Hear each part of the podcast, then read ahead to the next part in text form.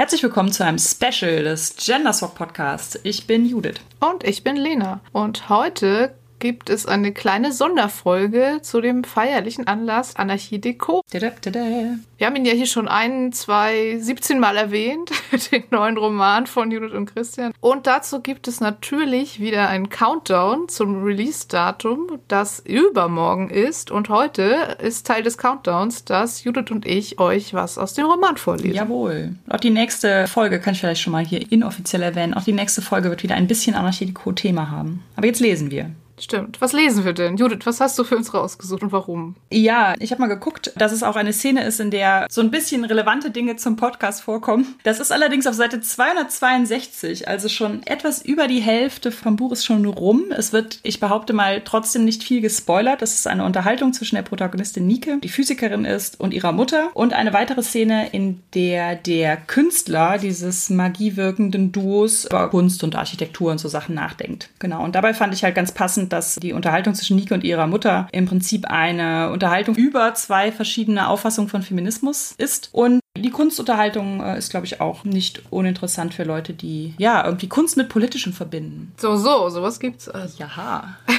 Super, dann vielen Dank fürs Raussuchen und den Countdown zum Anarchie Deco Release könnt ihr auf Twitter und Instagram mitverfolgen unter Judiths Account. Also schaut doch mal rein, da gibt es noch mehr tolle Dinge. Ja, und wenn ihr das Buch noch vorbestellen wollt, jetzt habt ihr ja noch die Gelegenheit, bis zum Erstverkaufstag könnt ihr noch vorbestellen und eine E-Mail an vorbestellung.jcvogt.de schreiben und kriegt dann digitale Goodies am Vorbestelltag. Also, wenn ihr das machen möchtet, freuen wir uns natürlich sehr und ihr habt auch was davon. Außer das Buch, das habt ihr dann auch. Dann legen wir jetzt los und äh, wünschen euch viel Spaß. Genau.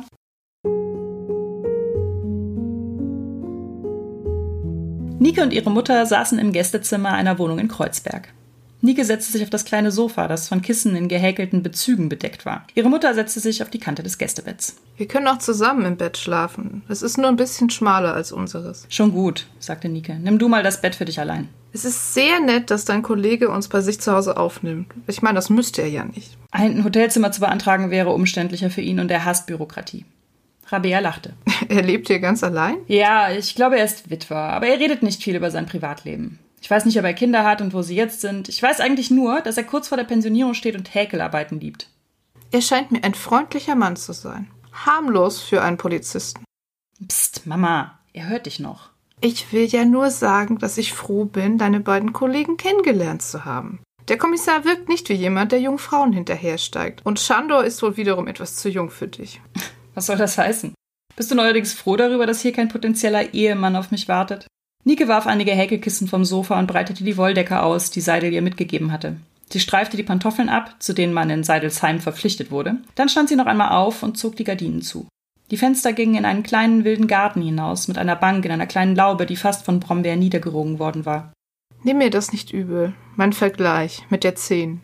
Ich nehme es dir nicht übel. Aber du kannst nicht erwarten, dass du mit deinen Allgemeinplätzen Leuten die Erleuchtung bringst, die jahrelang an etwas arbeiten. Der strenge Blick ihrer Mutter brachte sie zum Schweigen. Das Einzige, was ich dir sagen will, Nike, ist, dass du nicht davon ausgehen kannst, dass bei etwas, von dem fast alle Kulturen der Welt im Lauf ihrer Geschichte irgendwann berichtet haben, deine Herangehensweise die einzig richtige ist. Du und Chandor, ihr seid vielleicht deshalb hinterher, weil ihr euch zu sehr daran klammert, was du für die einzig richtige Methode hältst. Was? Soll ich mal ausprobieren, ob es auch mit Zaubersprüchen und Zahlenmystik klappt? spottete Nike, aber der Spott fühlte sich bitter an und ungerecht. Nike, ich möchte nur, dass du begreifst, dass es nicht nur die eine Wahrheit gibt. Nichts ist jemals wirklich neu. Nur unser Verständnis ist neu und in diesem Fall immer wieder neu. Das ist ein schöner Gedanke, sagte Nike säuerlich und sah an sich herab. Sie würde heute einfach in Hemd und Hose schlafen. Ihre Mutter würde vermutlich nicht einmal das Kopftuch ablegen. Soll ich das Licht ausmachen? Rabea konnte den Schalter vom Bett aus erreichen und ließ die staubige Lampe an der Wand erlöschen. Sie schwiegen lange, dann sagte sie Nike, die Welt ist nicht sauber in zwei Teile unterteilt. Das ist die Idealvorstellung, nicht nur hier. Selbst die Zehn besteht nicht nur aus fünf und fünf, aus zwei Hälften. Du selbst bist mehr als nur die Hälfte eines Ganzen. Ich weiß nicht, was du mir damit sagen willst. Der Junge ist nett, Shandor, aber du brauchst ihn nicht. Ich brauche seine Kunst, anders geht es nicht. Rabia lachte. Du hast gesagt, du kannst dir nur selbst vertrauen. Nike sah mit leichtem Verdruss über sich an die Decke. In die Ecke argumentiert von ihrer eigenen Mutter. Vielleicht möchte ich jemand anderem vertrauen. Dann fang mit mir an, Hayati. und denk darüber nach, was ich dir gesagt habe. Gute Nacht, Mama.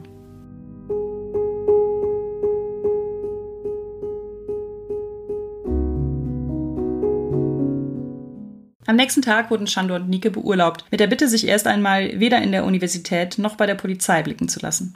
Chandor war am Abend zuvor ins Hotel zurückgekehrt, skizzierte gelangweilt Projekte, die er bei der Markova ins Gespräch bringen konnte. Sein Herz hing nicht daran und sein Verstand riet ihm sogar ab. Berlin brauchte keine weiteren beweglichen Statuen oder magischen Häuser. Oder doch? Er sah seiner rechten Hand dabei zu, wie sie einen Kolibri zu Papier brachte und wünschte sich, ihm auch Farbe einhauchen zu können. Er hatte die Flügel als wildes Schwirren gezeichnet und kurz fragte er sich, ob es in seiner und Nikes Macht lag, auch eine Zeichnung auf Papier zu bewegen. Wäre das möglich? Oder würde sich der Kolibri sogar aus glitzernder Tinte erheben und durch den Raum schweben? Er atmete durch. Pfeiffer ist nicht durch Magie gestorben. Das waren Seidels Worte gewesen. Nicht die Magie war es, die Menschenleben kostete, sondern Habgier, Tücke, Angst. Und die waren Teil der menschlichen Natur. Chandor war nicht an Pfeiffers Tod schuld, nur weil er es vermocht hatte, einem Bronzekolibri für zwei Minuten Leben einzuhauchen. Schönheit wird die Welt aber auch nicht retten. Manchmal kam es ihm vor, als würde ohnehin nichts, was er tat, etwas ändern können. Weder das Schöne noch das Hässliche. Nicht einmal, dass er Jirhi zu den Anarchisten gefolgt war. Tagelange Plänen hielten sie ab mit zwei, dreihundert Männern und Frauen, Streiks in den Fabriken, Blockaden, auch Sabotageakte oder Vandalismus, klar.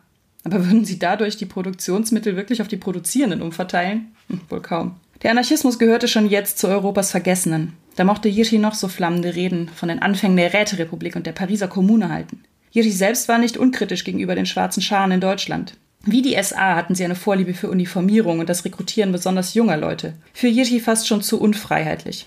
Interessanterweise war hier in Berlin der berüchtigte Paragraph 175 für die Anarchistenbewegung ein identitätsstiftendes Symbol. Nicht, dass die Berliner Anarchisten alle schwul seien. Jirchi hatte gelacht. Aber der Paragraph war das beste Beispiel dafür, wie kaiserlich autoritäre Fremdbestimmung das Private politisch machte und in die Selbstbestimmung von Menschen eingriff.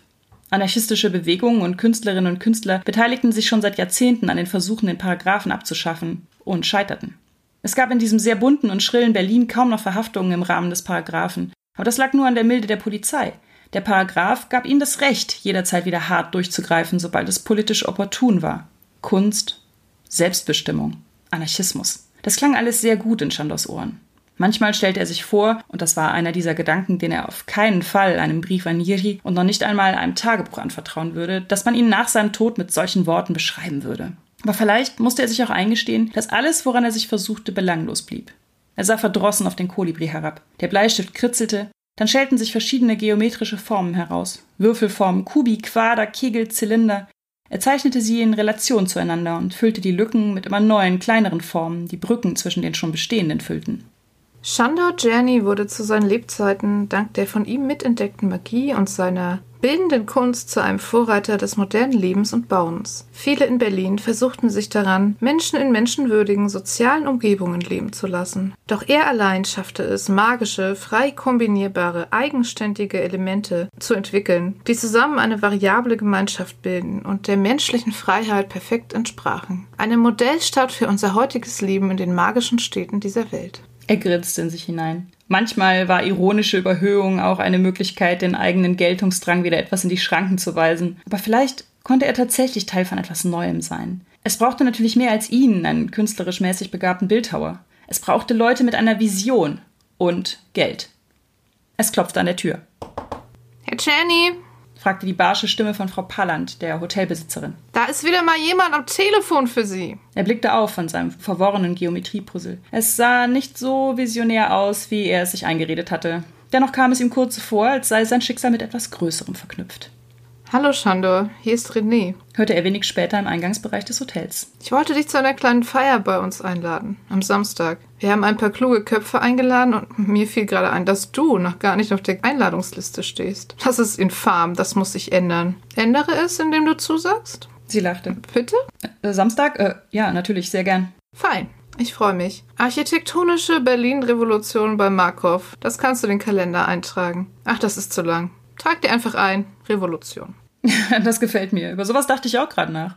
Natürlich. Über was soll ein junger Mann wie du denn sonst nachdenken? Es kommen noch andere deines Schlags. Ich bin mir sicher, wir werden interessante Gespräche führen. Komm nicht zu spät, sonst verhungern wir. Er grinste. Werde ich nicht. Und dann legte sie auf. Er sah noch kurz verblüfft den Hörer an, dann gab er ihn an Frau Palland zurück. Ist mir nicht so recht, dass sie ständig angerufen werden und ich dann immer rüber muss, sie rausklopfen.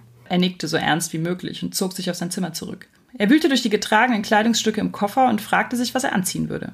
Vielleicht musste er Frau Parland um eine Wäsche bitten oder gleich in einen dieser Kaufhauspaläste gehen und etwas Neues kaufen. Vor irgendwelchen Berliner Architekturwunderkindern konnte er schließlich nicht erscheinen, als sei Mode für ihn ein böhmisches Dorf.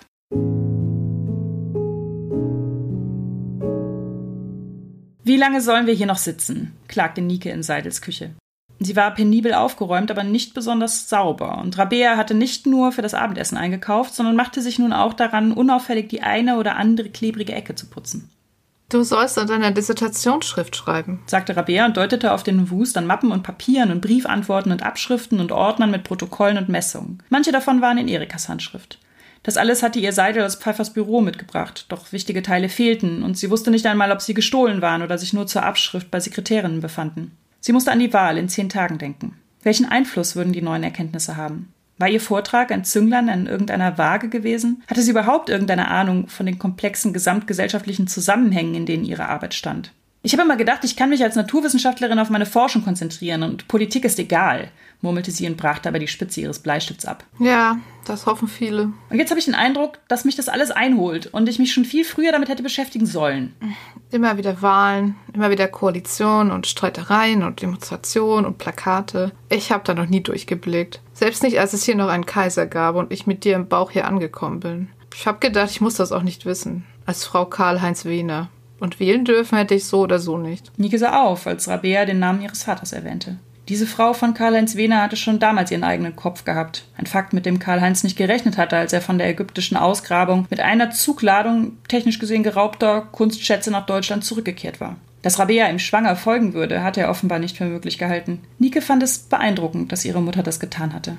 Man neigte doch immer dazu, die eigenen Eltern zu unterschätzen. Dieser Herr Seidel könnte eine Frau gebrauchen, sagte ihre Mutter gerade abschätzig und wischte mit gekräuselten Lippen über die Kacheln hinter dem Herd. Eine Frau, Christoph Seidel, hast du Pläne? stichelte Nike und erntete einen scheltenden Blick. Ich sage nur, dass es Menschen nicht gut tut, allein zu sein. Dir auch nicht. Aber Männern tut es noch mal weniger gut, denn Frauen können sich immerhin um ihre Angelegenheiten im Haus kümmern. Und Männer scheinen dazu einfach nicht in der Lage zu sein. Das ist doch Unsinn, Mama. Das ist es nicht, Hayati. Ich habe in vielen Junggesellenhaushalten geputzt, als du klein warst. Und jede davon litt unter einer Urangst vor Kernseife und Staubwedel. Mütter sagen ihren Söhnen, dass sie nicht wissen müssen, wie man putzt, weil sie eine Frau haben werden, die das für sie macht. Mama, das ist alles. Das ist so einfach. Es gibt Unterschiede. Frauen ist Reinlichkeit einfach wichtiger. Das ist doch auch nicht schlimm, dass Unterschiede da sind. Du willst die Unterschiede nur nicht sehen und machst dich deshalb zum halben Mann, Nike. Frauen sind halt nun mal reinlicher, das ist Unsinn. Und diese ganze Frauenbewegung mit ihrem Hochjubeln von weiblichen Qualitäten kann mir einfach gestohlen bleiben. Sie wusste, dass ihre Mutter vor mehreren Jahren eine Zeitschrift einer konservativen Frauenbewegung gekauft und sich darin sehr verstanden gefühlt hatte. Mir ist es egal, wie schmutzig es hier ist. Herrgott nochmal, jetzt hör auf, Seidels Küche zu putzen. Ihre Mutter hielt inne und rührte im Topf, in dem gerade Rindfleisch köchelte. Sie erwiderte nichts, aber ihr Blick sagte Nike, dass sie diese Diskussion nicht gewonnen hatte.